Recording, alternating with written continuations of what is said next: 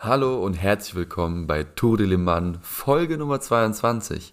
Heute sprechen Anton und ich über den neuen Be Real Killer, Geldwäschevorwürfe bei Deutschlands Fintechs und iPhone-Lieferungen innerhalb von 10 Minuten. Aber bevor wir zu dem Ganzen kommen, Anton, möchte ich dir gerne jetzt von meinem neuen Lieblingsproduktlaunch aus der letzten Woche äh, erzählen. Und zwar geht es um das, ja, das neueste Unicorn aus Deutschland, DeepL. Die haben jetzt nämlich äh, eine Challenge in, in Richtung Grammarly geworfen und einfach genau das, was Grammarly macht. Also das heißt, ja, wenn du irgendwelche Texte schreibst, die sich nicht so professionell anhören, hast du hier einfach automatisiert die, die Vorschläge, wie du, wie du dein Englisch eigentlich umschreiben kannst, damit du das auch confident äh, an deinen Supervisor schicken kannst. Und ich habe es auch bis jetzt schon benutzt für, für, äh, für einen LinkedIn-Kommentar tatsächlich, wo es darum ging, um, um Remote Work. Aber darum soll es jetzt gar nicht gehen. Ähm, ich finde auf jeden Fall das Feature sehr cool. Und die Frage ist, ähm, hast du das auch mitbekommen? Also ich habe es mitbekommen, weil es in unserem Prep-Dokument drin steht, aber meine persönliche Einschätzung ist, Grammarly ist der klare Platzhirsch und wir hatten ja schon bei der ersten, beim ersten Mal, als wir über DeepL gesprochen haben, auch im Zuge dessen diskutiert, inwiefern es ein, ein, ein, Wettbewerber von, von Grammarly ist. Und meiner Meinung nach ist es auch ein Markt, der, wenn du jetzt schon die Grammarly API bei dir sitzen hast und die alle deine Texte checkt, dann wirst du wahrscheinlich nicht mehr auf, auf DeepL rüberwechseln. Also ähm, eventuell erweitert es den, den deutschen Markt, wo Grammarly eventuell noch nicht so viel genutzt wird, aber an sich ähm, glaube ich, das wird ein ziemlich äh, toughes Battle. Also außer das war jetzt ein eine Quick-Fix, wo einfach die Developer sagen, hey, hier ist was vom Laster gefallen, lass das zusätzlich noch implementieren, bin ich mir nicht sicher, ob das sich langfristig lohnt. Das ist tatsächlich sehr interessant, dass du es so kritisch siehst, weil ich muss ja sagen, DeepL hat mich bis jetzt sehr stark überzeugt. Ich glaube, wenn du jetzt mal so im Umfeld irgendjemanden fragst, sind viele sehr überzeugt davon, von den Übersetzungen aus, aus dem Deutschen ins Englische. Ich habe das Gefühl, die haben doch eine ganz, echt gut, ganz gute Software einfach hinten dran. Und ich kann mir vorstellen, dass sie tatsächlich echt qualitativ bessere Ergebnisse liefern als Grammarly. Weil Grammarly hat schon einen guten Job gemacht. Ähm, aber ich kann mir immer noch vorstellen, dass da definitiv Luft nach oben ist. Also ich persönlich muss tatsächlich sagen, ich war auch in der Vergangenheit mit den, als mir jemand das erstmal von DeepL erzählt hat und ich angefangen habe, das zu benutzen, so krass überzeugt haben mich die Übersetzungen dann doch nicht. Also es war zwar vielleicht ein breiteres Register als jetzt äh, bei, bei Google Translate, aber ähm, wenn du Deutsch kannst und wenn du ein bisschen Englisch kannst, glaube ich, kommst du sehr schnell auf ein Niveau, wo DeepL dir noch begrenzt weiterhilfst und du dann auch das Gefühl hast, so die, die stilistischen Merkmale deines Textes gehen verloren, wenn du die durch den, den Übersetzer haust. Also ähm, ich glaube, dass das Modell hat einfach an sich natürliche Limitierungen, ähm, aber müsst ihr wahrscheinlich selber ausprobieren. Lass uns daran nicht zu lange aufhängen, sondern ähm, vielleicht, äh, ja, äh, vielleicht zur nächsten Kopierstory kommen, nein, Spaß. Äh, und zwar ähm, haben wir äh, Anfang der Woche ähm, was ausprobiert und zwar ähm, Slay. Äh, Jan, willst du kurz die Intro machen? Sehr, sehr gerne. Also genau, es geht um Slay, den wir haben ihn als Berealed Killer äh, getitelt. Das ist ein neues Social Media und jetzt kann man sich wahrscheinlich in den Kopf fassen und denken, ja, ja verdammt nochmal, es kann ja nicht wahr sein, dass jetzt schon wieder jemand denkt, der müsste äh, Netzwerkeffekte äh, versuchen auszunutzen, um irgendwie sein Produkt durch die Gegend zu hauen. Mhm. Und genau, Slay ist ein neues Social Media, was jetzt eine, eine Pre-Seed-Runde ähm, äh, gerade eben erst geraced hat, äh, in Höhe von 2,5 Millionen Euro. Ja, vielleicht bevor wir dazu kommen, also das Produkt mal kurz zu erklären, das hat eigentlich den, warum sagen wir Bereal Killer, weil es hat einen ähnlichen Charakter, dadurch, dass du erst jeden Tag was machen musst, um dann zuzugreifen auf deinen Feed oder die, die, die Plattform an sich nutzen zu können. Oder du verdienst dir praktisch die interne Währung dadurch, dass du sogenannte Fragen beantwortest. Das sind meistens zwölf Stunden, glaube ich, kannst du alle äh, zwölf Stunden. Zwölf Fragen kannst du alle Stunde beantworten und das sind also Sachen wie, keine Ahnung, wer muss immer tanzen oder äh, wer hat äh, die coolste Telefonnummer oder so ein Zeug, die du dann in deiner, meistens, das ist schulbasierend, also ähm, du meldest dich am Anfang, wenn du dich anmeldest, das haben wir auch ausprobiert und dann gemerkt, okay, das, das Produkt ist definitiv nicht an uns gerichtet, sondern es geht noch an Leute, die in der Schule sind, was auch dann wieder in Bezug auf die Netzwerkeffekte Sinn macht. Ähm, aber du meldest dich praktisch über deine Schule an und dann hast du dort deine, die Leute aus deiner Schule und dort größtenteils deine Freunde, die du in diesen Questionnaires bewegst. Und es soll halt eben, wie der Name Slay schon sagt, eine Form des positiven Social Media sein. Also die Fragen sind alle so in die Richtung so, wer macht was besonders gut? Und dann, wenn du aus den vier Auswahlmöglichkeiten, wenn ich Jan nehme, dann kriegt Jan eine Notification und sagt, hey, äh, ein Schüler aus Klasse, jetzt wär's 16, ähm, hat dir gesagt, äh, deine, deine, deine Augenbrauen sind fly, so mehr oder weniger. Ähm, der Punkt ist allerdings, ähm, anders als Be Real, also es ist weniger fotobasierend, aber es ist auch, also es ist halt eben, hat eine ähnliche Viralität und tatsächlich kurz nach Launch ähm, ist Slay auch direkt auf Nummer 1 der Social Media Charts gewesen in Deutschland. Also bei den App-Downloads im, im App Store. Ähm, Mittlerweile sind sie nur noch auf Platz äh, 78 und jetzt kommen wir mal rein. Also es gab ja eine sogenannte Pre-Seed-Runde letzte Woche, ähm, 2,5 Millionen. Jan, du hattest schon angesetzt, äh, führ uns gerne kurz ein. Genau, ähm, jetzt gerade, wieso, wie kommen wir denn überhaupt auf Slay und wieso haben wir das ausgenutzt? Ja, eine App, äh, eine App für Schulkinder. Wir haben uns relativ schnell eigentlich ein bisschen schuldig gefühlt und sind sofort wieder, äh, haben uns da rausgezogen, die App gelöscht. Ähm, aber natürlich mussten wir hier unsere gute Research machen für Tode Lehmann. Auf jeden Fall, die, der Anlass für die, für die News sind auf jeden Fall, dass sie 12, äh, 12 2,5 Milliarden Euro jetzt ge, geraced haben in der Pre-Seed ähm, mit Lead-Investor Excel. Excel ist ein amerikanischer Investor, der halt in frühphasige Unternehmen investiert, wo auch echt einige, einige große Namen dabei, da, mit dabei sind, die ihr definitiv auch kennt. Also Celonis beispielsweise, die wir auch das ein oder andere Mal angesprochen haben. Ähm, oder worum es auch später gehen wird, ist dann auch äh, Trade Republic. Ähm, aber es gibt tatsächlich noch ein paar andere ja, Individuen, die da mit rein investiert haben, die ich ja super spannend finde. Und da würde ich vor allem jetzt äh, zwei mitnehmen. Auf der einen Seite Ilka pa Pananen, der CEO und Co-Founder von Supercell, wem jetzt aktuell äh, Supercell so direkt nicht sagt, das ist äh, das Unternehmen hinter Clash of Clans und jeglichen anderen extrem, extrem erfolgreichen Handy-Mobile-Games. Und wer auch noch mit hinter dabei ist, ist 20VC. Und zwar ist es ähm, Harry Webbings. Der macht einen Podcast, wo er wirklich in 20 Minuten immer über VC-Themen und alles Mögliche spricht. Und das Ganze hat sich mittlerweile ja in seinen eigenen VC entwickelt, mit dem er auch tatsächlich ja, äh, Geld verteilen kann und kleinere Tickets herausgibt. Finde ich sehr, sehr cool und sehr, sehr spannend. Aber es gibt ja auch noch ein paar andere ja, Highlights, sage ich jetzt mal, von, von denjenigen, die hier Geld mit reingesteckt haben. Wen hast du da noch so äh, als, als Favorite mit dabei, Anton?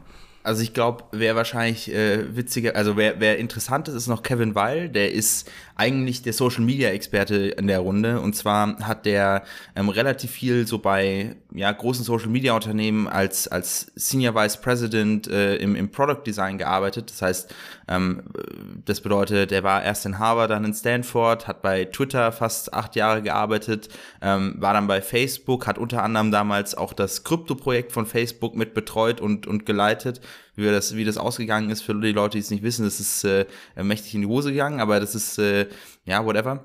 Ähm, aber der hat auf jeden Fall ein, ein, sehr starkes Verständnis von dem Social Media Markt.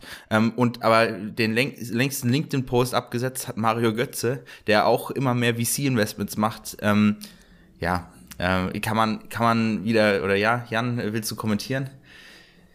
Ja, also zu Mario Götze will ich eigentlich gar nicht so viel sagen. Ich finde es auch ganz lustig, dass er so aktiv ist, aber ansonsten jetzt, außer dass es jetzt so ein paar Namen sind, die man kennt, glaube ich, ist es jetzt gar nicht mehr so allzu spannend, darüber zu reden, wer da investiert hat. Ich glaube, viel spannender ist ja eigentlich, wo Slay überhaupt herkommt. Und hier geht es nämlich um eine Universität, die man so vielleicht erstmal noch gar nicht kennt. Ähm, und zwar geht, ist es ein ganzes Projekt der Code University. Die Code University kommt aus Berlin und wurde 2017 gegründet eigentlich mit dem Ziel, ja, tatsächlich Software Engineering, Product Management und Interaction Design, also das sind jetzt so die verschiedenen Kurse oder, oder Studiengänge, die man dort belegen kann, die sehr, sehr hands-on sind. Ähm, an sich die Code University selbst wurde auch gegründet von jemandem, der selbst damals ähm, äh, ein Startup gegründet hat. Und man merkt schon sehr, es geht sehr in die Richtung, du machst nicht Theorie, du bist nicht hier, du machst nicht deinen Bachelor of Science ähm, irgendwie an der Universität Mannheim oder sonst woanders, an der, an der deutschen Uni, wo, wo Wissenschaft ganz, ganz wichtig ist, sondern es geht schon eher darum, dass die Leute, die dort studieren, ja tatsächlich selbst irgendwas mal gründen oder starten. Und das zeigt, zeigt sich auch in der Anzahl an Startups, die äh, aus der Code University gegründet wurden. Das sind ja über 50 mittlerweile. Ähm, extrem große Namen habe ich da bis jetzt nicht so dabei äh, gesehen, aber tatsächlich habe ich jetzt einmal mal zwei mit rausgezogen. Auf der einen Seite Token Street.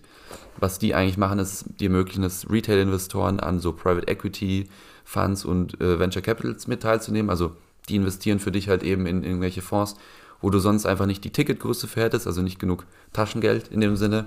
Und ähm, ansonsten auch noch einfach andere, ja, viele Softwareanwendungen. Ich meine, es macht ja auch Sinn, die Code University ist am Ende halt auch einfach eine, die dir vor allem primär das Programmieren beibringt.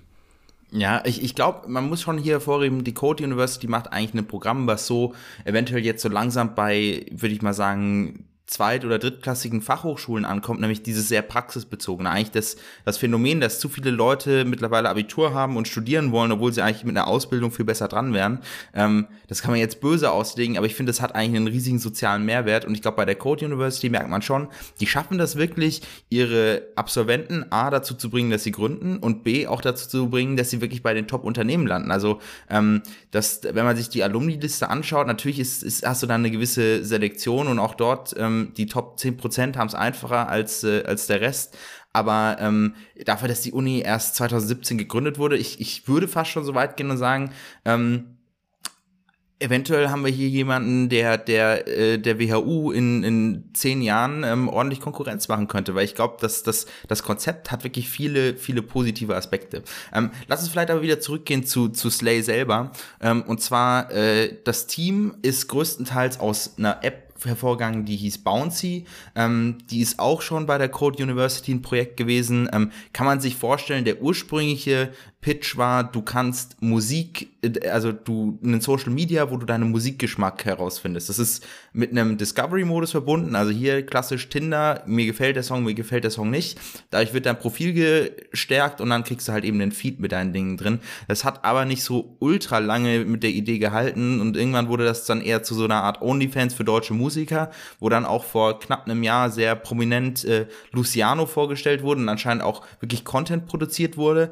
Ähm, Mittlerweile ist die App aber nirgendwo mehr zu finden. Es gibt noch einen Instagram-Account irgendwie mit, mit zweieinhalbtausend Follower. Also das ist aber irgendwie, also da, da ist definitiv, das, das wird auch irgendwo, habe ich mal gesehen, hat jemand in seinem LinkedIn geschrieben, dass sie acquired wurden. Das war wahrscheinlich so ein 1 Dollar ähm, hier Ego-Deal, aber also das, das, man muss schon sagen, das erste Projekt, das ist jetzt nicht erfolgreich gewesen. Aber das, daraus kann man ja auch lernen. Und ich bin mir sicher, ähm, die VCs, wenn sie keine, wenn sie keine FTX äh, Due Diligence gemacht haben, werden das gesehen haben. Ja, gerade auch Mario Götze ähm, wird das wahrscheinlich ähm, sie tief überprüft haben. Und ähm, genauso überprüft haben werden sie sicherlich auch, wie es so mit den Downloads läuft. Und zwar gab es schon, und jetzt schließt sich der Kreis so ein bisschen, ähm, wir haben hier nicht nur einen Bereal-Killer, sondern wir haben hier auch wieder, ja, man glaubt es nicht, wo man sie überall findet, ein Samba-Modell, weil Slay ist eigentlich eins zu eins kopiert aus den USA von einer App, die hieß Gas.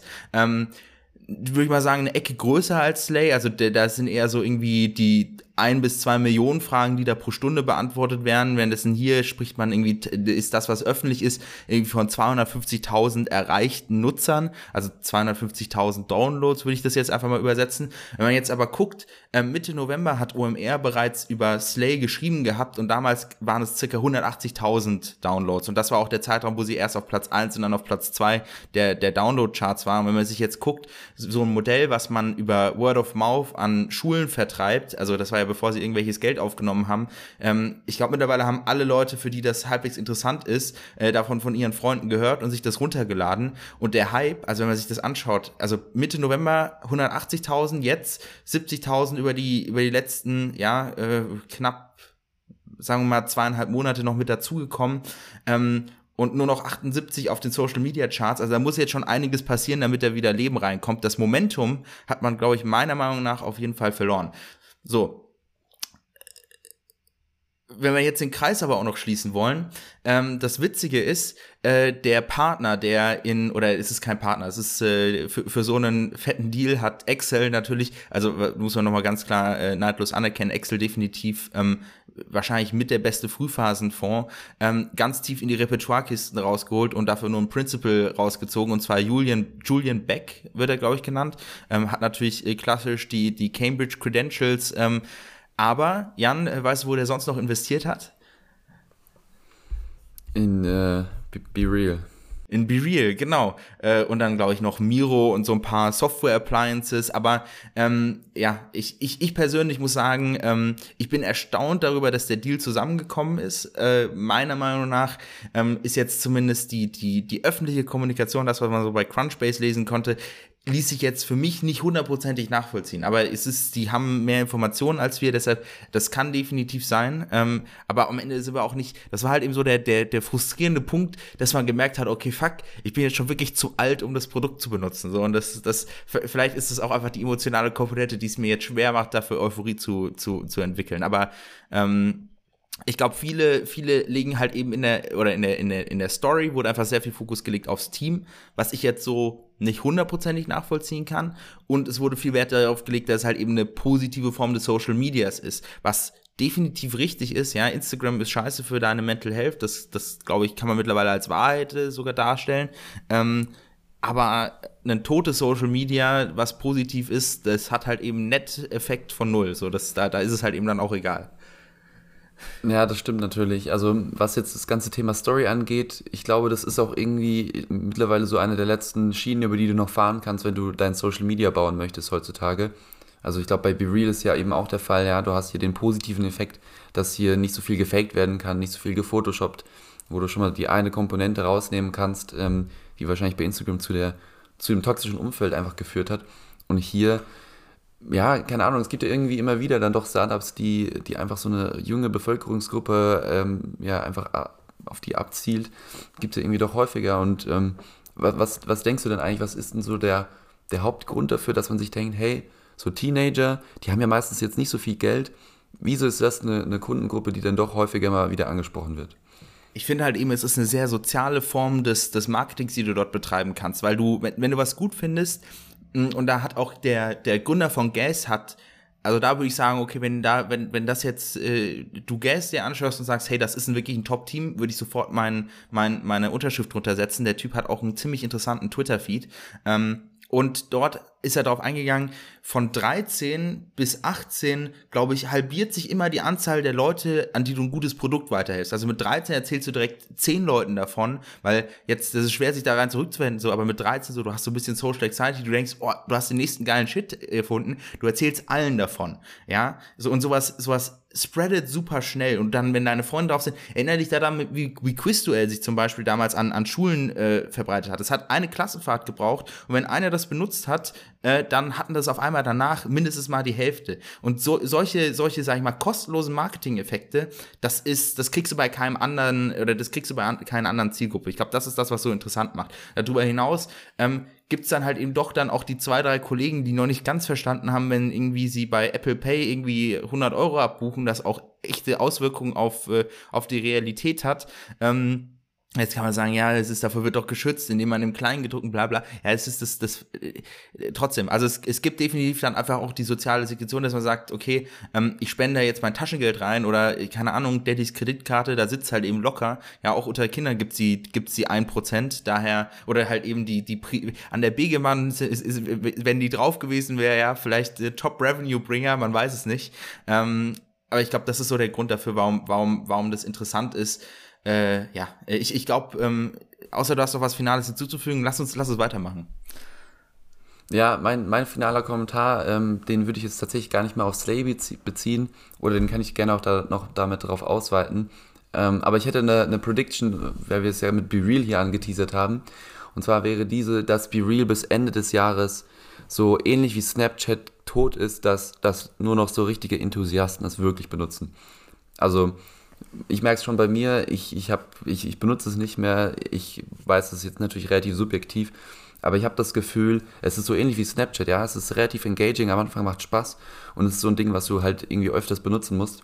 Mm, aber es fällt halt eben weg, weil es langfristig gesehen du dann doch nicht so viel damit machen kannst. Ich glaube, da hat zum Beispiel sowas wie ein Instagram doch nochmal mehr Features. Du kannst irgendwie deine Kochrezepte da speichern oder andere Dinge habe ich jetzt auch schon bei anderen gesehen, wie die tatsächlich Instagram verwenden, als eigene Suchmaschine zum Beispiel auch.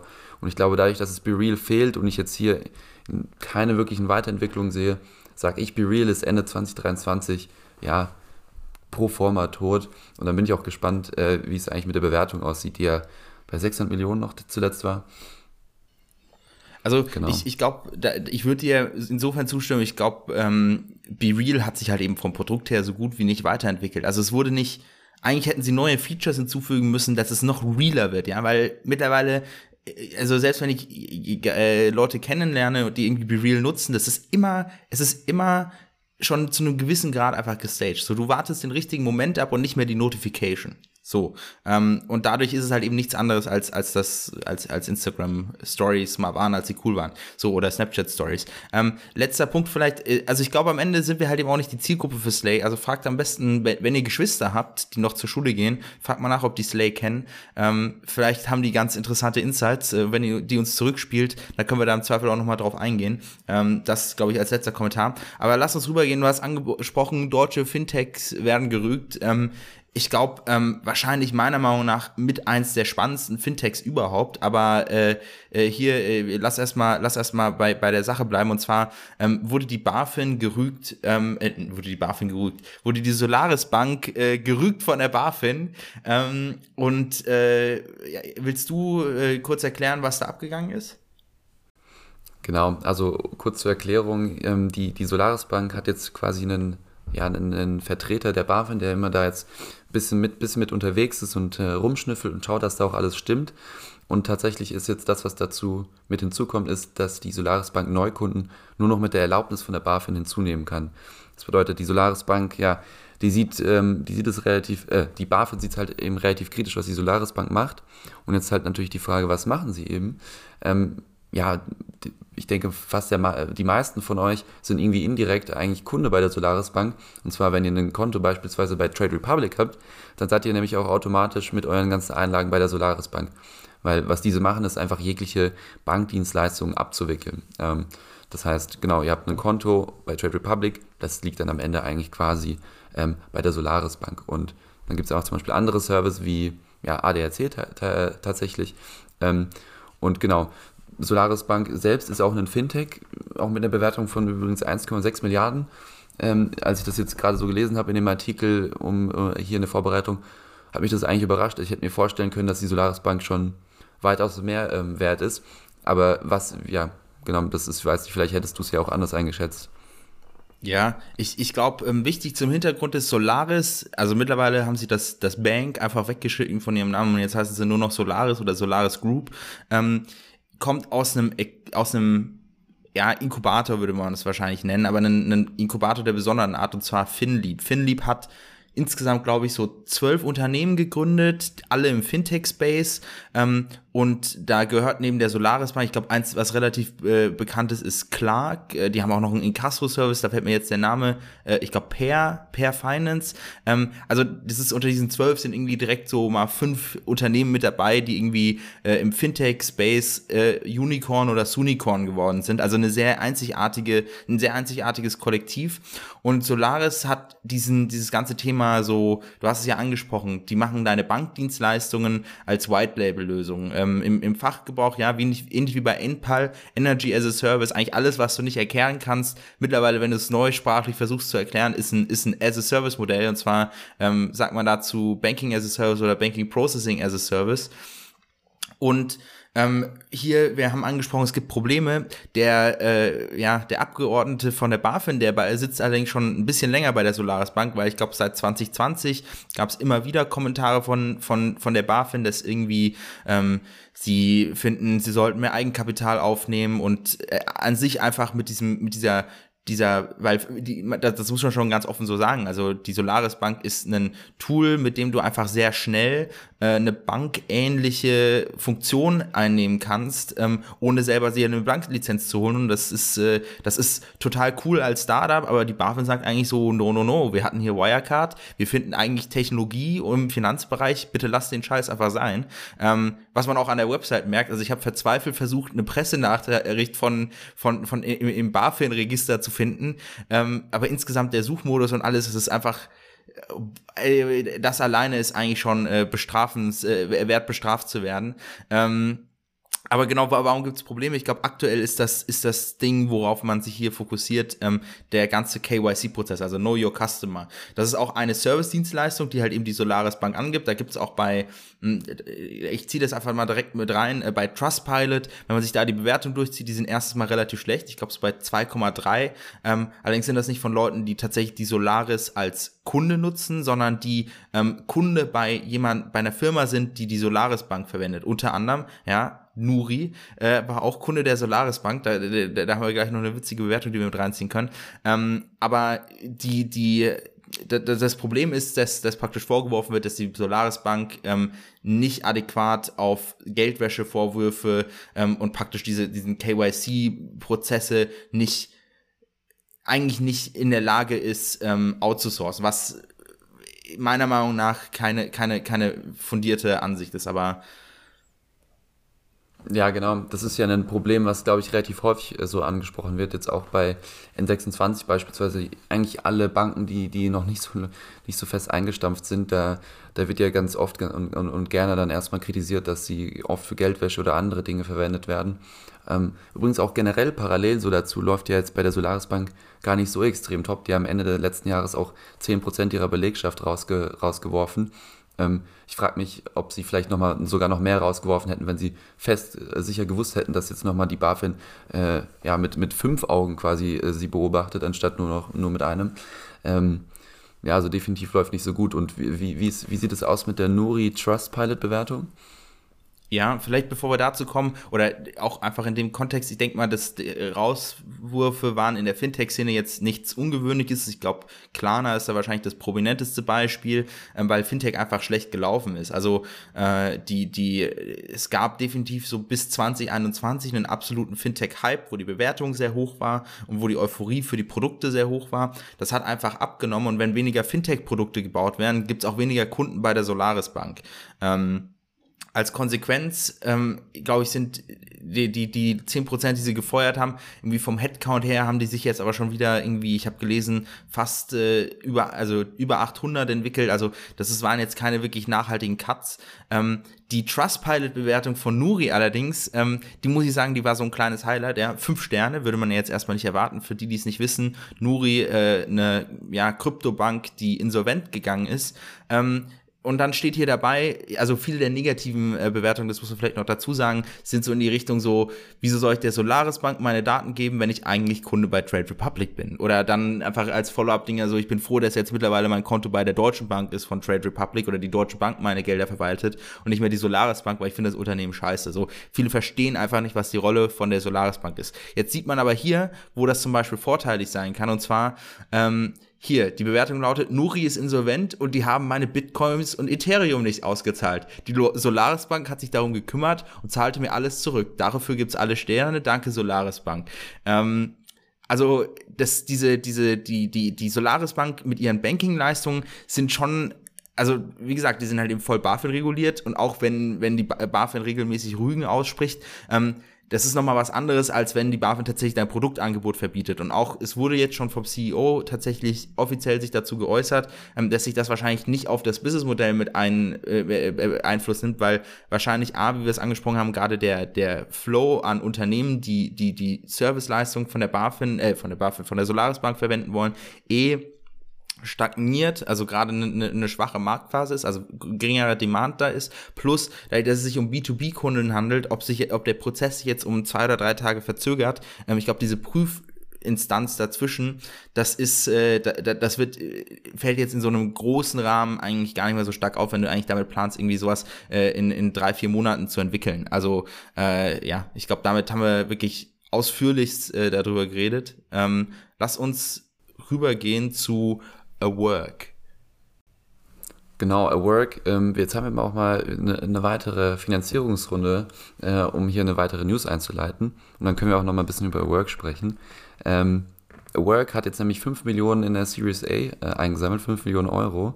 Und was wollen sie damit machen? Ja, sie wollen eigentlich ja, kreativen, kreativen Teams einfach nur die Projektplanung, Produktplanung und alles Mögliche als Software eben anzubieten. Also eigentlich, um das jetzt mal schon mal so ein bisschen vorwegzunehmen, sie sind ein Trello oder eine Jira-Konkurrenz. Also du hast einfach dein, deine, deine Sprints, agiles Software-Development, ja, alles, alle diese Stichwörter äh, kommen da eigentlich vor, wenn man sich, wenn man sich die mal anguckt. Und ähm, genau, A-Work kommt aus Hamburg und wurde gegründet von Lukas Bauche, Tobias Hagenau und Nils Czernik. Ja, da, beim Nachnamen bin ich mir jetzt nicht hundertprozentig sicher, wie ich den ausspreche. Ähm, Aber genau, und was mir ja sofort als allererstes auffällt, ist, das muss ich jetzt auch einmal direkt vorwegnehmen, ist, ich habe mir die LinkedIn-Profile mal von den, äh, von den allen drei angeschaut und alle drei waren beim selben Unternehmen. Wenn wir jetzt äh, unsere Startup-Index-Unternehmen äh, vorgestellt haben, waren wir ja meistens eigentlich relativ happy und äh, wenn die schon ein bisschen so Team-Spirit aufbauen konnten und sich schon von davor kennen und gute Buddies geworden sind. Aber hier habe ich mich, muss ich trotzdem kurz mich am Kopf kratzen. Und zwar haben sie alle drei, äh, drei nämlich neun Jahre lang ähm, bei HQ Labs gearbeitet und HQ Labs habe ich mir dann auch mal angeschaut. Und es sieht für mich so aus, als wäre das eigentlich eins zu eins, was AWAC ist. Das bedeutet, eigentlich ist AWAC jetzt nichts äh, super Neues, weil eigentlich ist es, glaube ich, so, jetzt AWAC selbst um die drei Jahre alt. Sondern ich würde fast schon behaupten, AWAC ist eigentlich zwölf Jahre alt, hat nur einfach zwischendurch einen Renaming, einen Redesign äh, und wahrscheinlich einfach eine äh, Company-Neugründung bekommen, um dann jetzt hier nochmal ein bisschen frisch durchzustarten. Also das nur, um das mal kurz vorwegzunehmen. Aber genau, wie, was, was hast du noch so zu AWAC zu sagen?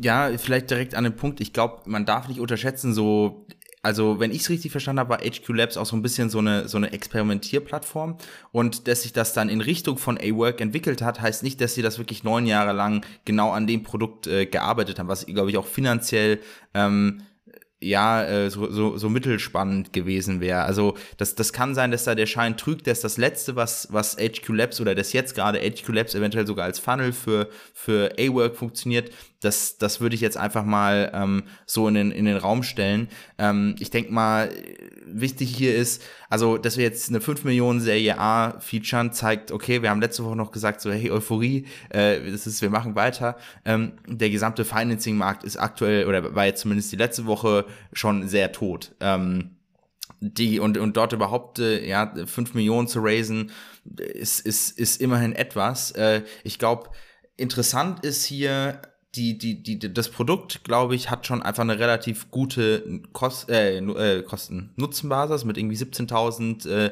Nutzer, die sie kommuniziert haben, ähm, was dafür spricht, okay, es gibt eine gewisse Validierung, du hast auch einen ähm, ja, gewissen Bezug auf, äh, auf, eine, auf, eine, auf eine spannende Basis, nämlich Developer, die dann wiederum ähm, vielleicht ähnlich wie nach Kindern sind eventuell Developer so die nächste Klasse, die maximal auf äh, Referrals setzt, weil ähm, ja, vielleicht sind auch Developer insgesamt einfach eher kindlich, ja, man weiß es nicht. Ja, ich glaube, also es geht jetzt gar, gar nicht nur um Developer, es geht schon eher tatsächlich sehr um so wahrscheinlich eher kreative Arbeit auch im, im, im Großen und du hast auch eigentlich mich ganz gut da korrigiert. Also HQ Labs war schon eigentlich ein Unternehmen, woraus mehrere so Agentursoftware-Dinge äh, raus, raus, herauskamen. Also es macht auch schon Sinn, dass sie jetzt hier eigentlich doch noch für, für die Zeit, in der wir gerade stecken, eine ganz okaye Runde geraced haben und dass sie hier auch die Erfahrung haben, dass sie mehr oder minder eigentlich schon erfolgreich sind. Das passt ja alles ganz gut zusammen. Auch als Team verstehe ich, dass man da die 5 Millionen sammeln konnte. Ähm, aber, aber genau, es, es, kommt trotzdem so ein bisschen witzig rüber. Übrigens noch, eine, noch ein kleiner Fun-Fact, den ich hier hinzufügen möchte, ist, es, es, sieht so ein bisschen aus, als hätten wir hier die Amy-Connection. Denn wenn man mal auf LinkedIn äh, das Profilbild von Lukas Baucher sich anschaut, sieht es eins zu eins aus wie das von Dennis Müller. Also natürlich nicht mit demselben äh, Avatar, aber es ist quasi wie so ein äh, Apple-Memoji. Ähm, genau, nur halt eben dann mit, mit einem anderen Gesicht dahinter. Ähm, ja, ich, ich habe leider noch nicht genau herausgefunden, wo das herkommt, aber man merkt schon hier so designtechnisch, hm, ich glaube, das ist auch das, womit sich A-Work jetzt so ein bisschen heraus, her, absetzen möchte. Äh, geht es so in, in so diese coole neue Richtung, alles so ein bisschen bunter und soll Spaß machen, das Produkt zu benutzen. Ja, also auch mein Eindruck war, dass die, dass die drei Kollegen auf jeden Fall sehr gut in der, in der Hamburger Startup-Szene vernetzt sind. Die ist ja auch gar nicht mal zu unterschätzen. Ähm, vielleicht noch äh, ein, ein Element ist, was du gerade angesprochen hast. Das ist eigentlich ein Modell, was sehr viele so in dem SaaS, also in dem Subscription-Sektor fahren.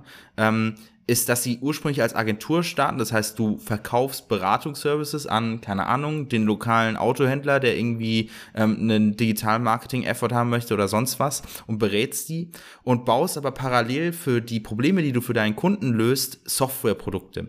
Und diese Beratungsdienstleistungen subventionieren deine Softwareentwicklung. Also du entwickelst praktisch kostenlos Software, dadurch, dass du halt eben deinen Cashflow durch die, deine Beratungsdienste hast. Und irgendwann, wenn die, wenn die Beratungssoftware stark genug ist, dass du nur von der Beratungssoftware leben kannst, sagst du, okay, wir fokussieren uns jetzt voll auf die Development des, des Softwareproduktes und lassen die, die Beratungsdienstleistung fallen. Und ähm, ich glaube, äh, daher auch die neun Jahre, das ist für so ein Bootstrapping-Software-Ding eigentlich, eigentlich relativ okay. Ja, absolut. Mir ist gerade aufgefallen, wir haben ja eine Sache absolut vergessen, und zwar, wer äh, hinein investiert hat. Wir haben hier eigentlich, glaube ich, so zwei Key-Investoren, die hier in der Serie A mit dabei sind. Und eigentlich auch relativ interessant, weil wir die so jetzt noch nicht gesehen haben. Und zwar ähm, einmal die Schweizer Post, ja, also auch sehr interessant. Ich habe mich davor noch nicht so, nicht so viel damit auseinandergesetzt und habe mich mal kurz auf die, auf die Webseite der Schweizer Post gewagt, wo die dann auch ja, erklärt haben, was sie alles so bieten können. Natürlich einfach generell die, die Investments an sich, aber auch so ein bisschen das Netzwerk und was sie noch mit dahinter haben. Ähm, da kannst du ja vielleicht noch was äh, dazu hinzufügen, ob du weißt, ja, was eigentlich so die Motivation ist und äh, wohin die Schweizer Post eigentlich damit möchte. Ich habe das Gefühl, es ist schon eher so ein Schweizer äh, Endeavor, ja, sozusagen, um so ein bisschen die Moderne dort reinzubringen. Und dann übrigens aber auch nochmal eigentlich natürlich super passend und sinnvoll einen europäischen B2B-Investor, ähm, High Inov äh, d'Entresangle, also also keine Ahnung, ich, ich lege mich da jetzt nicht fest, wie man den Namen ausspricht, aber doch ein passender B2B-Investor. Ähm, Kannst du genau, es nochmal sauber aussprechen, damit man es im Zweifel googeln kann?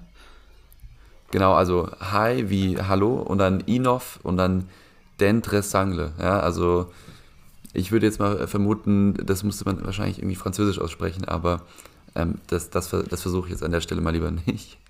Alles klar, top. Ja, ähm, ich glaube, äh, kurz zur Schweizer Post, also man munkelt ja immer so, die, die großen Corporates, irgendwie alle zehn Jahre kommt irgendeine Beratergesellschaft, die mit ihnen, äh, oder, oder seit so zehn Jahren äh, kommt halt eben ab und zu mal eine Beratungsgesellschaft vorbei, die mit ihnen in Silicon Valley fährt und ihnen zeigt so, yo, das kann Fintech. Und dann kommen sie zurück und sagen so, boah, den ganzen Laden, den krempeln wir jetzt um. Das ist Wahnsinn, was, was, was die da alles schaffen, ja. Weißt du, weißt du wenn du das erste Mal jemanden siehst, der irgendwie äh, mit einem Exit 200 Millionen gemacht hat und in seiner Lobby stehen irgendwie fünf äh, hochkarätige äh, Kunstwerke, denkst du dir schon so, okay, irgendwas, irgendwas wird er richtig gemacht haben. Ja, das, das, das kommt dann schon auch bei der Schweizer Mentalität irgendwo durch. Ähm, und dann landet am Ende halt eben so ein, so ein Investment wie, wie We Your Work. Also äh, ich, ich glaube, die, die Schweizer Post ähm, äh, tut zumindest einiges darum, insgesamt äh, sich ein bisschen innovativer auszustellen. Und ich glaube, im Zuge dessen passieren noch diese, diese Investments. Aber irgendwo auch Telltale, dass das jetzt eben nicht von einem Excel äh, gefundet wurde. Ja, ja, ja, fair, absolut. Was aber auch noch mit zum Financing, Financing dazugehört, ist ja auch Fremdkapital. Ein Thema, was wahrscheinlich auch irgendwie eines ist, was, was wir sehr gerne immer mal wieder aufnehmen, ist äh, Revenue-Based Financing. Und hier, wenn man auch mal auf Crunchbase unterwegs ist, dann sieht man auch, dass sie tatsächlich schon davor als, als Seed-Runde, ist es jetzt hier in Crunchbase angegeben, sich mit Recap finanziert haben tatsächlich. Ich glaube, korrigiere mich hier, wenn ich, äh, wenn ich nicht falsch liege, aber ich glaube mit einer Million. Das ist richtig, ja. Also genau. die Daten sind auch Und, öffentlich. Ähm, und ähm, das ist eigentlich, eigentlich ganz, ganz spannend wieder, das, das zu sehen, ähm, dass sie tatsächlich erstmal jetzt, bevor sie hier äh, tatsächlich Geld eingesammelt haben in EK, sich mit Recap finanziert haben. Mhm, genau, also sonst, sonst kann ich jetzt nicht so viel dazu sagen. Das war so, glaube ich, gegen Ende Oktober. Ähm, aber genau hier nochmal als ein Showcase dafür, wo Revenue-Based Finance äh, angewendet wird. Ja, genau. Ich kann man, man kann auch hier relativ einfach abschätzen, so, du hast halt eben 17.000 Nutzer, ähm, du hast hier jetzt dabei geschrieben 10,99 pro Nutzer, das ist, denke ich mal, pro Monat, ne? Genau ja, also wenn man das, wenn man das überschlägt, ähm, du hast hier relativ ein B2B SaaS-Modell oder an ein Creator, das, das würde ich jetzt einfach als, als Selbstständige nehmen. Ähm, das sind relativ treue Kunden und dort, wenn du diese klare Planbarkeit hast und jetzt vor allem drei Jahre alt, als es ausgegliedert wurde, hatten die sicherlich schon eine gewisse Basis. So, das ist halt eben wirklich top, um vor, gut vorhersehbare Ein, äh, Einnahmen zu haben und die dann auch im Zweifel zu verkaufen und, und über so ein Revenue-Based Financing-Produkt zu finanzieren. Ähm, witzig war, glaube ich, damals die, die Seed-Runde. Äh, die anderen, die andere Million kam übrigens von den Gründern. Also äh, die haben, glaube ich, ein bisschen Geld, was sie eventuell davor äh, abgezogen haben, ähm, über, über den Verlauf, äh, bevor es irgendwelche externen Investoren haben, einfach ähm, ja wieder aus dem Modell rausgenommen. Also dass die Firma an sich nicht, nicht, nicht wahnsinnig stark, äh, in die nicht wahnsinnig stark reinvestiert wurde. Ich glaube, das Großteil des Investors war halt eben die Zeit. Ähm, das wurde damit irgendwo zu einem gewissen Grad ähm, äh, korrigiert. Aber ich denke mal, wenn man sich das anschaut, also im, im Ende Oktober diese Seed-Runde sozusagen, Recap und EK von den Gründern und jetzt die Serie A, das ist ja auch definitiv eine, eine, wenn man schaut, wie lange dauert das, um so eine, so eine Runde zu machen, das ist definitiv ein Schritt oder eine Überbrückung gewesen, um da hinzukommen. Und äh, ich, also ich, ich, wie gesagt, ich, ich stecke da nicht drin, ich, ich kommentiere da auch einfach jetzt gar nicht mehr weiter drauf, so weil, weil ich weiß dazu nichts. Ähm, lass uns äh, eine ganz kurze News machen. Ähm, und zwar äh, hat letzte Woche die Innovationsvolksbanken heißen sie, glaube ich, äh, ein Ticket über 60 Millionen geschrieben. Äh, wer die nicht kennt, das ist äh, eine Bank, die sich versucht im Fintech-Sektor als äh, FK-Geber, also klassisches FK, ähm, zu etablieren. Kann man sich vorstellen wie die Silicon Valley Bank, nur in Deutsch und ein bisschen spießig. Nein, Spaß. Ähm, und zwar ähm, das 60-Millionen-Ticket FK ging an Zaster. So, wer Zaster nicht kennt, ähm, zwei Minuten oder zwei Minuten, 30 Sekunden Sache. Äh, stell dir vor, Taxfix wäre nicht über den Venture Capital Weg gegangen, sondern einmal bei Hülle der Löwen gewesen und dann äh, äh, komplett selber finanziert. Ähm, es ist die Frage, okay, warum, also auch bei Crunchbase äh, kriegst du nur diese 60 Millionen, die jetzt gerade eben aufgenommen wurden. Ähm, die Frage ist, wieso? Naja, in dem Modell von Zaster ähm, wird praktisch, wenn du deine Steuererklärung über Zaster machst, ähm, zahlen die dir jetzt schon direkt, sobald du die Steuererklärung machst, vorab, ich glaube, 80 Prozent deiner erwarteten Steuerrückzahlung. Das heißt, Jan, du machst deine Steuererklärung, du hast deinen Praktikanten sagen so, alles klar, Jan, ähm, du kriegst 8.000 Euro zurück ähm, oder 10.000 Euro zurück. Ähm, wer, du, du kannst dir 8.000 Euro jetzt holen ähm, und dann, wenn du deine Steuer, äh, also der, der, der, die Steuerauszahlung ähm, tatsächlich kommt, dann ähm, zahlst du das halt eben zurück und dafür äh, klassischer Working Capital Fall. Ähm, Genau, also um da jetzt hier nochmal drauf einzugehen, gut, dass du es äh, hier nochmal erwähnt hast, ich als äh, ehemaliger Taxfix Startup Index äh, äh, Mitglied oder Halter äh, kann, kann da kurz nochmal ein bisschen Licht drauf werfen. Genauso funktioniert ja das Modell, also es ist eigentlich wie Taxfix. Taxfix hat tatsächlich nur 50 Prozent äh, angeboten, die sie dir sofort auszahlen. Ähm, und jetzt hier zur, äh, zur Korrigierung, Zaster macht es mit 75%. Und dann gibt es hier nochmal einen anderen Player, der heißt, sehr witziger Name, Steuergott. Und die haben mit bis zu 80% geworben. Ähm, äh, genau. Und jetzt hier für diese Steuersofortauszahlung, äh, also für das, was sie sagen, was du sparen kannst, äh, dafür sind jetzt die 60 Millionen Euro da. Ja, genau. Also, aber zeigt auch 60 Millionen, ähm, kann man ungefähr kalkulieren, wie viel, wie viele so Steuerrückzahlungen da tatsächlich drüber gemacht werden. Bei, bei Taxfix waren es ja über eine Milliarde, die, glaube ich, schon damals ähm, offiziell gesagt wurde, dass das äh, praktisch an Steuern gespart wurden oder rückerstattet wurden. Ähm, ja, das ist, hier sind wir definitiv eine Schublade weiter unten. Aber ähm, lass uns daran gar nicht so lange aufhalten, außer du hast noch einen äh, ne, ne letzten Kommentar auf, auf das spannende Thema der Steuererklärung. Nee, ich bin, ich, bin, ich bin durch mit dem Thema Steuererklärung. Das, ist, äh, das habe ich im Jahr 2022 gelassen. Hast du eine Steuererklärung jetzt tatsächlich über Taxfix gemacht? Nein, habe ich nicht. Badaboom. Konsequent, ja, es ist, äh, das ist, äh, das, das Witzige ist, ähm, weißt du, wie lange ich jetzt schon meinen Clear-Sensor benutze? Ähm, gar nicht. Genau gar nicht. Ich bin immer noch fett. Nein, Spaß. Äh, also kein Spaß. Aber ähm, lass uns äh, rübergehen ähm, zu äh, unserer, ja, äh, ey, komm, lass, lass kurz, lass kurz die Pleiten vorziehen. Ich glaube, die können wir sehr schnell durchmachen. Und zwar, ähm, eigentlich war ja die, das Announcement in der letzten Folge, dass wir hier sagen, okay, wir haben jetzt jede Woche ähm, neunstellige Übernahme M&A Tech. Äh, diese Woche war es eher so, okay, die Kollegen, die eigentlich hätten übernommen werden sollen für einen dreistelligen, äh, für, also für einen dreistelligen Millionenbetrag, sind pleite gegangen, also haben Insolvenz angemeldet. Ähm, namentlich wäre das einmal Frogstar, das ist Ganz simpel, AI für Anti-Betrug im Onlinehandel, denkt man jetzt eigentlich, interessantes Modell, AI gerade sowieso stark im Kommen, Fraud oder Security ist eine Branche, die deutlich resilienter ist als der Rest des Softwaremarktes. Ähm, die scheinen auch tatsächlich in der Vergangenheit sehr gut gelaufen zu sein, waren schon in der Serie B ähm, mit insgesamt 19 Millionen eingesammelten Dollars. Äh, Jahresfehlvertrag scheint ungefähr, also der Verlust scheint ungefähr bei 7 Millionen im letzten abgeschlossenen äh, Jahr gewesen zu sein, also die haben auch ordentlich Geld verbrannt. Ähm, gegründet 2014, 67 Mitarbeiter. Warum wurden sie nicht übernommen? Ähm, meiner Meinung nach wahrscheinlich fehlender äh, oder fehlende Bereitschaft oder also an sich immer fehlende Bereitschaft. Die haben auch seit Mitte letzten Jahres eigentlich nach einer Finanzierungsrunde gesucht. Ähm, ich denke mal, es gibt keinen prädestinierten Übernahmekandidaten hier in, in, in Deutschland, der sie hätte, glaube ich, übernehmen können. Ähm, auch weil es, wie gesagt, meiner Meinung nach wahrscheinlich relativ teuer gewesen wären. Ähm, da noch ein Kommentar zu, sonst würde ich weitermachen mit Oculit.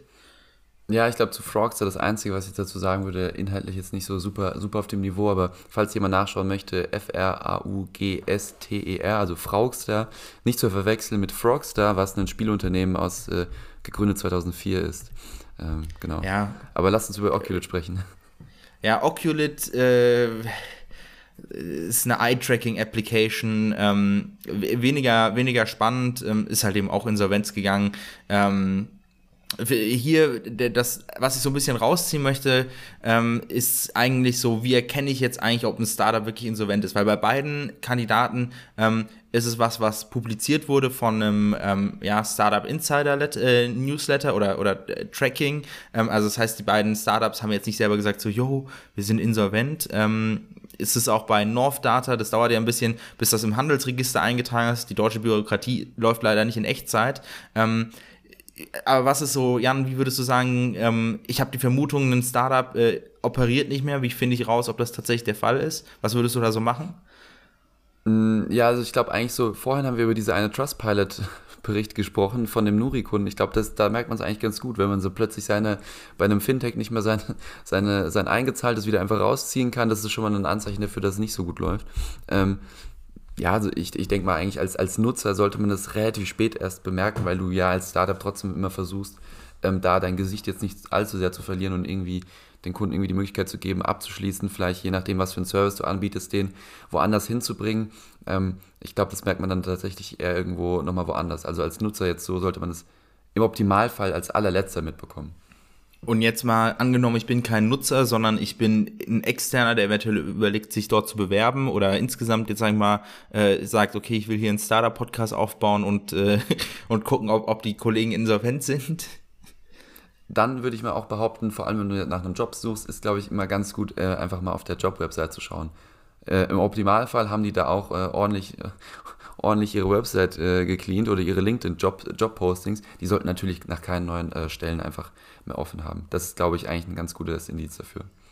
Ja, okay, alles klar. Also ich würde sagen, dass mit den Stellen, äh, also Bounce beispielsweise sucht immer noch nach Softwareentwickler. Also Bounce war die, der, das Vorgänger, äh, die Vorgängerfirma von, von Slay. Ähm, also, ja, bin ich mir nicht sicher. Es gibt auch zwei, drei Fälle, wo tatsächlich noch auf der Webseite Jobs gelistet sind. Dann klickst du auf den Job rauf und dann landest du irgendwie bei der Person Your Login-Seite. Also, da, da, weiß ich nicht, aber tatsächlich sehr gutes Telltale-Sign. Äh, Habe ich jetzt, äh, ja, ich glaube, äh, sind fünf oder sechs Firmen, die jetzt da durch den Prozess durchgegangen sind.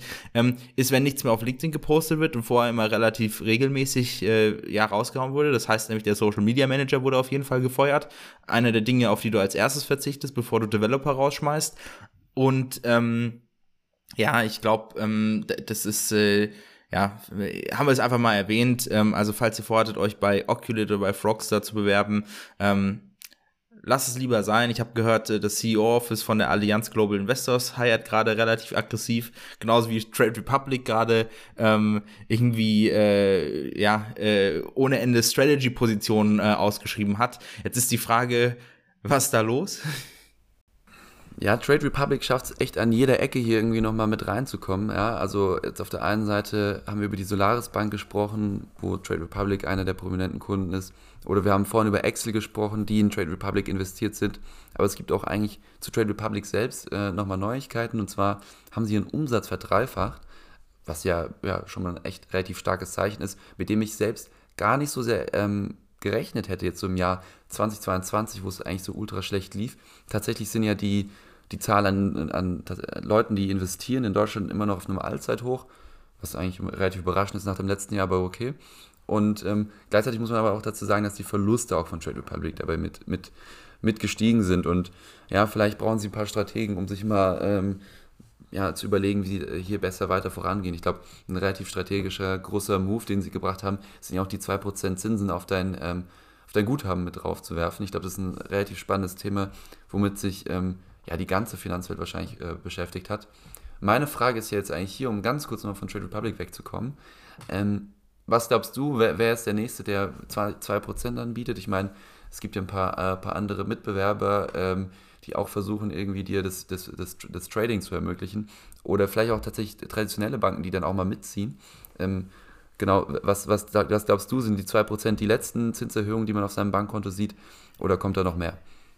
Also ich glaube im klassischen Bankkonto, ich habe ja vor äh, knapp einem halben Jahr äh, schon in der Sparkasse mal ein selbstgemaltes Plakat gesehen. Die Zinsen sind wieder da, ja, ein Prozent auf drei Jahre. Also ich denke mal insgesamt wird äh, in der klassischen Bankenlandschaft halt eben die Zinsen werden schon angehoben oder äh, sind auch mittlerweile jenseits der zwei Prozent.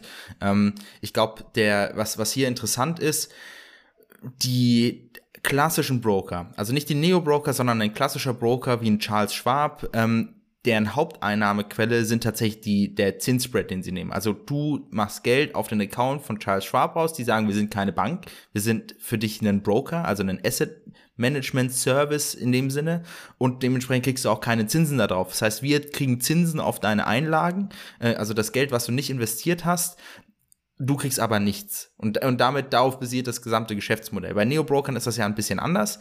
Ähm, da, da ist das auch das Ding. Aber wenn man jetzt zum Beispiel bei einem der wenigen so äh, öffentlich gehandelten Neo-Brokern schaut, nämlich äh, Robinhood aus den USA, ja, eigentlich sehr ähnliches Modell wie Trade Republic. Ähm, vielleicht mit dem kleinen Remark, dass sie wahrscheinlich in der Produktentwicklung so drei bis fünf Jahre voraus sind.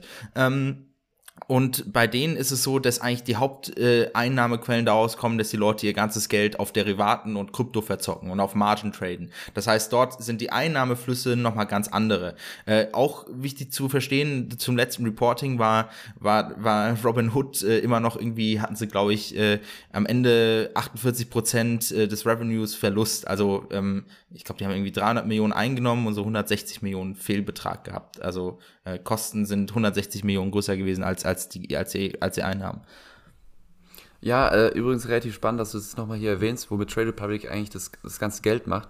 Wir sind ja äh, beide, als wir, als wir mit, miteinander unterwegs waren, sind wir unsere Trade Republic-Konten durchgegangen.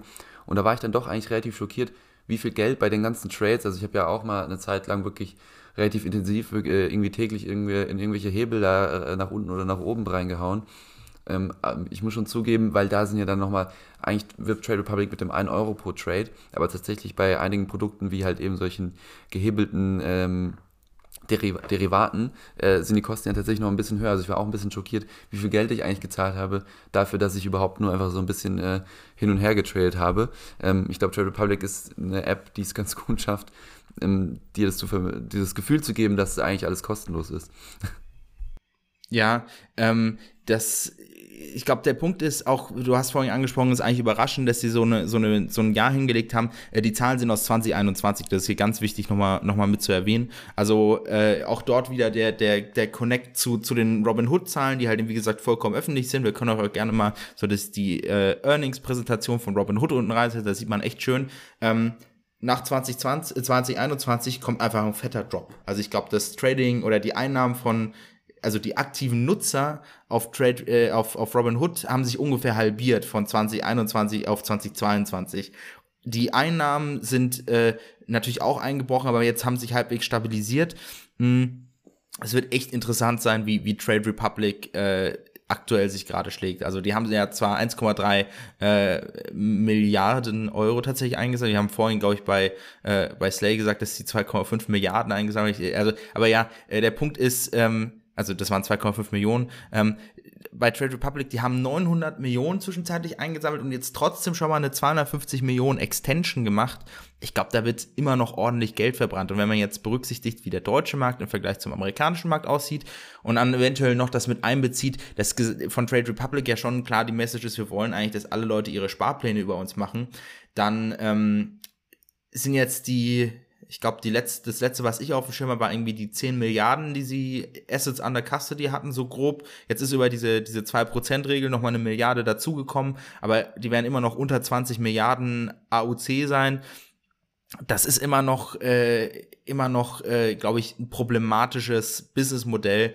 Und ich sehe ehrlich gesagt, ähm, Schwierigkeiten, wie das Ganze an der Börse landen soll. Außer das Marktumfeld dreht sich halt eben krass aggressiv, weil wenn dann nicht mehr, also das, das muss man immer verstehen, wenn das Marktumfeld sich dreht, dann ändern sich die Zinssätze und in der Finanz, oder in der korrekten Finanzwelt discountest du halt eben Future Cashflows. Und wenn die Zinssätze nahe Null sind, dann kannst du sagen, selbst wenn ein, wenn ein Kunde mich zum Akquirieren und für das Produkt und alles 1000 Euro kostet und er nur ähm, ein Euro, äh, oder 10 Euro pro Jahr zahlt, dann amortisiert er sich theoretisch in 100 Jahren. Und wenn wir davon ausgehen, oder sagen wir, äh, kostet äh, 500 Euro, ähm, wenn er nur jedes Jahr 10 Euro uns verdient, dann, dann lohnt sich das trotzdem, weil er ungefähr 50 Jahre bei uns bleibt. Anders, wenn jetzt hier gerade höhere Zinsphasen sind, dann ist halt eben das komplett nicht mehr, nicht mehr realistisch. Aber um es kurz zu machen, ähm, ja, äh, Trade Republic verdreifacht Umsatz, ähm, war 2021 jetzt auch nicht die große Kunst. Ähm, Wie es aktuell läuft, äh, bin ich bin ich weniger bin ich, bin ich weniger optimistisch. Ja, krass. Also ich, ich, ich denke eigentlich, Trade Republic ist auf, auf einem ganz guten Weg. Ähm, aber genau, da werden wir die Zahlen wahrscheinlich auch erstmal ein bisschen später dazu sehen. Lass uns doch mal über einen anderen, ähm, über ein anderes Unternehmen sprechen, was wir beide ja höchstwahrscheinlich nicht mit, mit äh, nicht so positiv sehen. Ähm, also ich weiß nicht, Trade Republic hast du jetzt nicht so, nicht so geliebäugelt mit, aber ich glaube, das nächste Unternehmen ist ja eins, was, äh, was vielleicht noch mal ein bisschen negativer gesehen wird. Und zwar äh, ist es Arrive. Ich glaube, Arrive kennt vielleicht auch der eine oder andere, ist am Ende Gorillas für, für Technikprodukte, für, weiß ich nicht, Pflegeprodukte, eigentlich alles Mögliche auch. Also du kannst in deren Shop äh, auch auf dem Handy natürlich ganz klassisch das meiste bestellen, aber hier auch vor allem eher so im, im Premium-Segment. Also du kannst dir deine Seife kaufen oder einen, einen Waschgel oder sowas, das 20, 30 Euro kostet und nicht 2, 3 Euro von Du bei DM. Ähm, das ist so ein bisschen der Unterschied. Das heißt, Arrive targetet hier tatsächlich einfach nochmal wirklich eine ganz, ganz andere Kundschaft. Also nicht eine ganz andere, äh, trotzdem einfach gehen die hier nochmal rein, gehen wirklich in, den, in die Top, Top äh, 0,1 Prozent, äh, was jetzt einfach so dein Vermögen oder das angeht, was du dir eigentlich leisten kannst. Ähm, ja, das, das ist Arrive. Und, und was ist da jetzt los, Anton?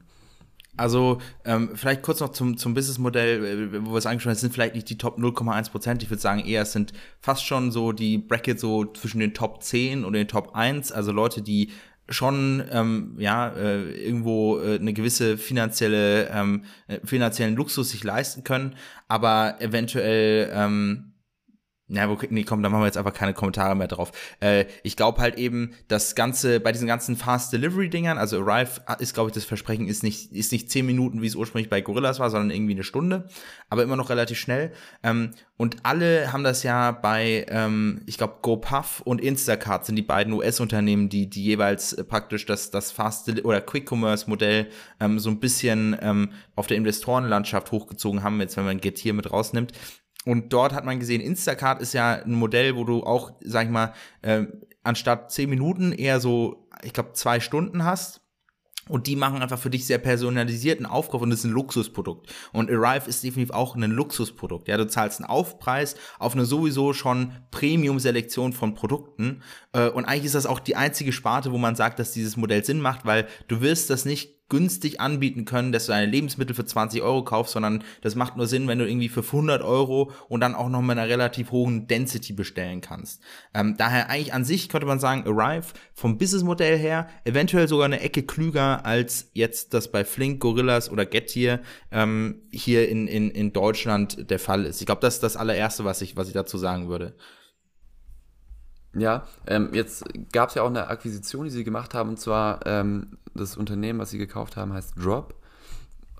Passt auch eigentlich ganz gut zu dem natürlich, was, was Arrive macht. Drop ist einfach nur ein, ja, ein Service, der sich um das ganze ähm, Same-Day-Lieferung oder eigentlich, ich glaube, die, die werben auch mit bis zu unter drei Stunden, ähm, dass du da einfach dein, deine E-Bikes hast und deine, deine Flotte, die, die, die der Zeug ausliefert. Relativ interessant, wenn man übrigens mal bei Drop auf der Website mal ein bisschen rumschaut ähm, bewerben die mit einem Net Promoter Score von über 90. Finde ich jetzt ein bisschen, also ein bisschen Overshot, also 90 ist schon echt extrem zu gut. Ähm, weiß ich nicht, wie die da mit den Zahlen rumjongliert haben. Ähm, aber ja, also was sagst du zu, der, zu, der, zu dem Unternehmen Drop, das sie da gekauft haben? Ja, also ich glaube, das ist gar nicht mal so unrealistisch, wenn du damit kein Geld verdienst, weil auch da muss man sagen, Drop ist äh, aus der Insolvenz gekauft worden. Ähm, ich würde sagen, um es einfach zu machen, Drop ist eigentlich sowas wie der Logistikarm von einem Quick Delivery äh, Punkt. Also ähm, Quick Delivery as a Service könnte man jetzt wieder sagen. Also die haben praktisch Stores angeboten, keine Ahnung, einem Douglas zu sagen, hey, wenn Leute online bei dir äh, äh, bei dir bei der shoppen, kannst du einfach einen, einen Button oder eine Funktion mit einfügen, äh, Deliver via Drop. Du zahlst einen Zusatzbetrag und dann ist das Ding halt eben innerhalb von ein paar Stunden bei dir da. Also ähnlich halt auch wieder das so umschrieben, so das Instacart-Modell. Ähm, aber vielleicht um so ein bisschen wieder die Kurve zurückzukriegen, ähm, wir haben ja drüber gesprochen, wie ist das denn eigentlich mit, mit, mit der Sinnhaftigkeit dieses Modells? Und dort wurde halt eben schon Mitte letzten Jahres, also ein bisschen das Sentiment angefangen hat, ja, so zu, zu wackeln, ähm, direkt mehrere Standorte geschlossen, unter anderem, ja, eigentlich eine sehr komprimierte Stadt mit äh, ohne Ende, ja, oder sehr in einer großen Vielzahl an, an Zielkunden, äh, Ziel, Zielkundenbildern, nämlich Düsseldorf, äh, geschlossen äh, und noch ein paar andere. Ähm, müssen wir gar nicht weiter darauf eingehen, äh, aber doch, es, doch, es doch, gab du hast ja die wichtigste Stadt eigentlich vergessen. Frankfurt. Ich dachte auch eigentlich gar nicht, dass du jetzt auf Düsseldorf hinaus willst, sondern auf Frankfurt äh, als, als kompakte Stadt mit vielen, mit vielen Bankern, die, die ja eigentlich, ähm, eigentlich sich äh, bestimmt gerne mit einer Arrive-Tüte flexen wollen würden. Äh, entweder im Office, wenn sie dahin geliefert ja. wird, oder zum, zum Lunch mit, äh, mit, mit der Kollegin. Aber ich sag dir auch, da, da können wir auch direkt drüber diskutieren. Ich würde behaupten, wahrscheinlich sitzt die Zielgruppe von Arrive mehr im Taunus, als sie in Frankfurt sitzt, weil ich glaube, der Kernkunde ist nicht der Banker, sondern die Freundin von einem Banker. Jetzt, also ohne das jetzt sexistisch aufziehen zu wollen, ich glaube, die, die, die, die, also von der Produktpalette her ist es vom, von Hygiene-Dingen sehr stark schon auf weibliche äh, Kunden ausgerichtet. Und ich glaube auch von der, von, von der Brand her und der Tüte mit den Wolken und sowas, das ist, das ist, das ist definitiv ein, ein, ein, ein Produkt mit einer weiblichen Zielgruppe.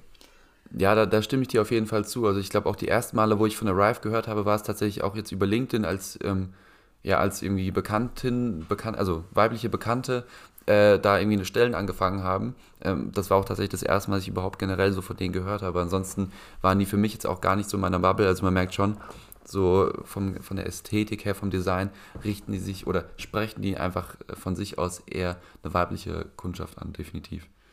Ja, das ist auch interessant. Ich kenne tatsächlich auch äh, drei Leute, die bei Arrive gearbeitet haben, auch alles drei äh, Mädels. Also das, das, ich äh, äh, unterstreicht eigentlich jetzt das, was wir gesagt haben. Ich, ich, ich glaube, ähm, der, der Punkt ist, äh, es gibt auf jeden Fall Probleme und irgendwo denke ich mal, dass du, wenn du dir ein Luxusprodukt kaufst, wie so eine Aesop-Seife, dann willst du halt eben auch ähm, ja beim äh, in, in der Innenstadt in den Aesop-Store gehen, weil der Aesop-Store ist einfach super nice und dort triffst du dann im Zweifel äh, deine, deine ganzen äh, Bratinas und Braturas, äh, mit denen du dann am Stisseln bist und äh, dich, dich darüber echauffierst, wie geil es ist, äh, zu den Top 10% zu gehören. Ähm,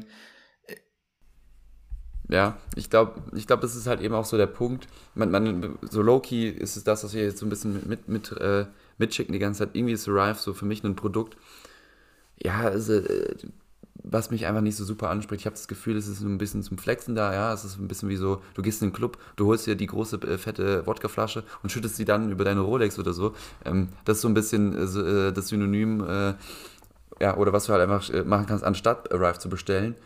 Das wäre wahrscheinlich auch eigentlich so der nächste Move, ja, wenn du im Club irgendwie andere Leute beeindrucken willst, dann, dann bestellst du nicht irgendwie die, die teure Wodkaflasche oder äh, äh den Orangensaft.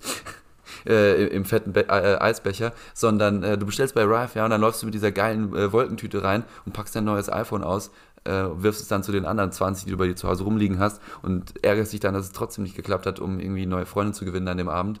Nein, ähm, genau, ich glaube, Arrive ist halt einfach so ein Ding weiß ich jetzt auch gar nicht mal, inwiefern sich das jetzt noch lange, lange bei denen so hält. Ähm, verstehe das Businessmodell nicht so ganz. Also ich glaube, das ist definitiv was, was einfach im Zuge dieses Quick-Commerce-Hypes sich entwickelt hat und nach oben ja, fast schon gespült wurde.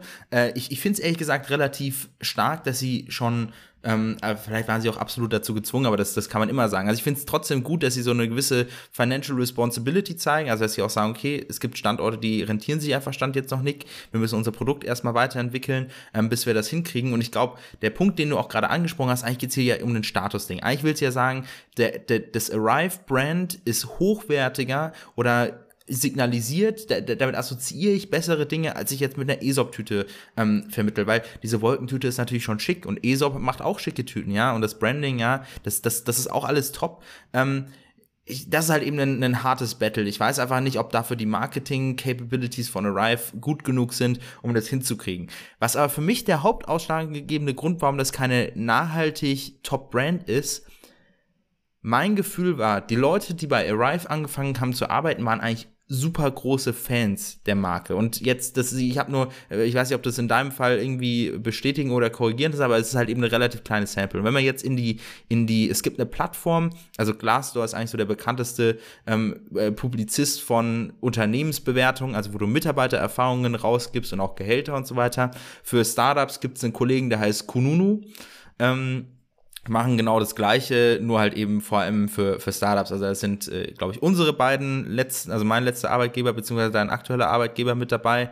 Ähm, die haben beide, sag ich mal, signifikant besser abgeschnitten als Arrive. Also Arrive ist auf einem ähnlichen Niveau wie das wie das Trustpilot äh, Solaris äh, äh, ja äh, Tab also äh, Blutrot ähm, und einfach auch viele sehr enttäuschte äh, ja, Erfahrungen. Also ich glaube, das, das, das, das, kann ich, das kann ich schon sehr gut nachvollziehen, ähm, wenn du eigentlich zu einer Marke kommst, die du total cool findest und das ist für dich so auch so eine gewisse Art Traum, der für dich in, also so blöd sich das anhört, der für dich in Füllung geht, dass du an einem Produkt arbeitest, was du selber liebst und dann kommst du dort an und du merkst, was ein Saftladen. Wie, wie, hast du irgendwie vielleicht ein, Beispiel oder eine Rezension, wo du jetzt irgendwie erzählen kannst, was den Leuten oder ehemaligen Mitarbeitern tatsächlich nicht gepasst hat bei Arrive? Also ist es die Unternehmenskultur oder ist es einfach, äh, einfach die Mission gefällt denen dann doch nicht? Ähm, Liegt es an, an, liegt's an, an einem C-Level oder was genau passt da nicht? Also du, du deutest hier so ein paar Sachen an. Ich glaube, dass, dass der, der Hauptausschlag oder der Haupt Grund, warum du über was extrem unzufrieden bist, ist das ganz simple Modell Erwartungshaltung und Realität. Ja, wahrscheinlich, wenn Arrive eine andere Marke wäre, würden da Leute aus dem Team rauskommen und sagen, es ist eigentlich total fein. Aber von der Kommunikation her und von dem Anspruch, den sie vermitteln, glaube ich, wird einfach mehr erwartet. Und das, was hier jetzt, äh, und ich habe eine, eine Bewertung mal rausgezogen, ähm, die, die so ein bisschen den Kern von anderen auch, auch mit widerspiegelt, ähm, äh, vielleicht erstmal äh, gut am Arbeitgeber fand ich, äh, dass es ein junges Team mit sehr begabten Leuten war und der Flexibilität zwischen München und Berlin zu wählen. Also ich glaube, das ist definitiv richtig. Ähm, die aus meiner Erfahrung jetzt heraus ist auch, dass die Qualität der Leute, die Arrive schafft, bei sich zu, zu binden, ähm, definitiv ähm, auf einem Level, wie, dass man von einem VC-finanzierten Startup äh, erwarten kann. Also das ist da, da sind schon, ähm, also auch wenn jetzt ein Zuhörer bei Arrive arbeitet, äh, das, das, das, das, das, das, das absolut nicht, äh, nicht, nicht, nicht zu unterschätzen, was, was sie für Talent binden können. Ähm, aber jetzt hier schlecht am Arbeitgeber finde ich, äh, die unerfahrenen Gründer äh, kümmern kümmern sich nicht richtig ums Team. Ähm, es gibt viel Wechsel im Leadership-Team und ähm, es ist ein starker Verlust der Hands-on-Mentalität äh, in den letzten äh, Monaten passiert. Und äh, dadurch äh, kommen irgendwie so ein bisschen nutzlose Strukturen, ähm, die, die irgendwie so gegen diesen Startup-Vibe so to get things done spricht. Und ich denke mal, Arrive hat sicherlich auch irgendwo den Druck äh, bekommen, sich zu institutionalisieren und eine gewisse Stabilität in ihr Modell reinzubekommen, weil natürlich, man, es wird jetzt auch langsam erwartet, dass sie irgendwie äh, in Richtung der Validierung ihres Modells reinkommen, was definitiv keine, nicht, nicht, nicht gesetzt ist. Ähm, aber da, darunter scheint irgendwie so der Kern der, der, der, der Firma zu, zu leiden. Und ich glaube, dass ein, ein, Führungsteam, wenn das, wenn das, das nicht vernünftig managt und auch nicht signalisieren kann, dass sie sich um, um das Team kümmern, weil das ist, da arbeiten jetzt schon äh, mittlerweile, glaube ich, bei Arrive äh, dürften knapp unter 100 Leute sein, wenn ich, wenn ich das richtig in Erinnerung habe. Ähm, da macht es natürlich schon einen Unterschied, wenn dann dein Gründungsteam irgendwie den Eindruck macht, dass sie nicht die Hände fest am Steuer haben. Ja, absolut. Ja, war das jetzt schon dein Abschlusskommentar oder ähm, genau, wollen wir die, die, die Runde für heute abschließen? Ja, äh, also 144 Beschäftigte auf LinkedIn, das kurz nachgetragen und auch hier für alle Arbeitssuchenden 13 Jobs. Also ähm, falls ihr sagt, hey, ähm, ich, äh, ich, äh, ich, ich, ich, ich würde es trotzdem gerne mal selber sehen. Ähm, you do you. Ähm, ja, ich glaube, ähm, ganz witzig, wir haben ja vorhin darüber geredet, woran man erkennt, ob ein Startup pleite geht. Wenn man jetzt hier die, die Personio-Stellen äh, anguckt, die sie noch ausschreiben, dann sieht sie ja eigentlich ganz okay aus. Vor allem ähm, ja, VP, VP Marketing, äh, auch eigentlich ganz gute, wichtige Stellen. Und ja, aber trotzdem auch ein paar Werkstudentenstellen. Also hey, wenn, wenn wir euch jetzt nicht genug abgeschreckt haben von der Rive, auch mit der Kununu-Bewertung und ihr trotzdem noch Lust darauf habt, so es gibt schon ein paar offene Stellen, äh, auch als Werkstudent. Ähm, Uh, go for it.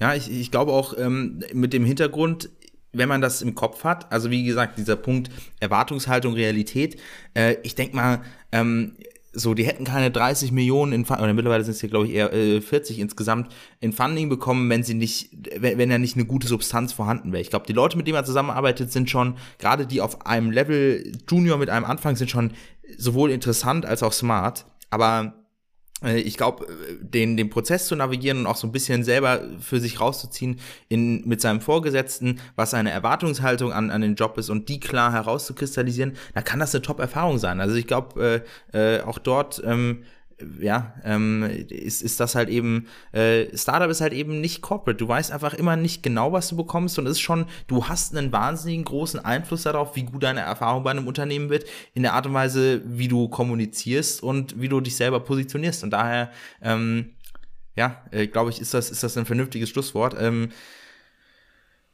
ich äh, freue mich auf die nächste Woche. Ich, ich hoffe, wir werden. Ich, ich habe irgendwie so das Gefühl, dass das ein bisschen eine negative Episode war. Ähm, äh, wo, wo, wo, wo zumindest ich persönlich irgendwie ein bisschen viel kritisiert habe. Ähm, ich versuche mich das nächste Mal äh, schon mal bewusst in der Vorbereitung ein bisschen positiver einzustellen. Vielleicht ist aber auch einfach meine, meine, meine, mein gesamt emotionaler Status, dass, dass mein Trade Republic Portfolio gerade ein bisschen abschmiert. Ja, das, das, kann natürlich die eine Begründung sein. Die andere könnte natürlich sein, dass, äh, dass du zu wenige Slays geschickt bekommen hast in deiner Testphase. Oder vielleicht bist du einfach immer noch traurig darüber, ähm, dass du Slay tatsächlich gar nicht verwenden kannst. Das verstehe ich auch. Äh, das ist nämlich schon ein, ein Bummer. Einfach auf zwei verschiedene Arten und Weisen, weil du das nicht verwenden darfst. Und zweitens, weil du verstehst, du bist zu alt, ja. Du bist vielleicht 21, 22 ähm, aber eigentlich sagt dir die App, nein, du bist zu alt. Und das ist dann schon eine bitte, bittere, bittere Erkenntnis, wenn du schon vor 30 an diesen Punkt kommst, wo du merkst, verdammt nochmal, ich kann es gar nicht mehr umdrehen. Ähm, also in dem Sinne, mein, mein Ratschlag für euch, was auch immer ihr euch jetzt gerade vornehmt oder ihr als Ziel habt für 2023, macht es, macht es jetzt, macht es nicht morgen. Ähm, ihr wollt euch irgendwo bewerben, macht es jetzt, macht es nicht morgen ähm, und macht das Beste draus, ähm, weil übermorgen werdet ihr denken, ja Mist, jetzt ist die Zeit vergangen und ähm, damit ihr dann auch nicht so negativ äh, hier äh, durch die Gegend kritisiert, wie Anton heute in der Episode. Ähm, ähm, let's go for it und ähm, keep it up. Und ich würde sagen, wir, wir hören uns nächste Woche mit Good Vibes und vielleicht ein paar Slays. Und vielleicht ein paar Slays. Also, äh, ich wünsche euch auch eine gute Woche. Äh, macht's gut. Ciao.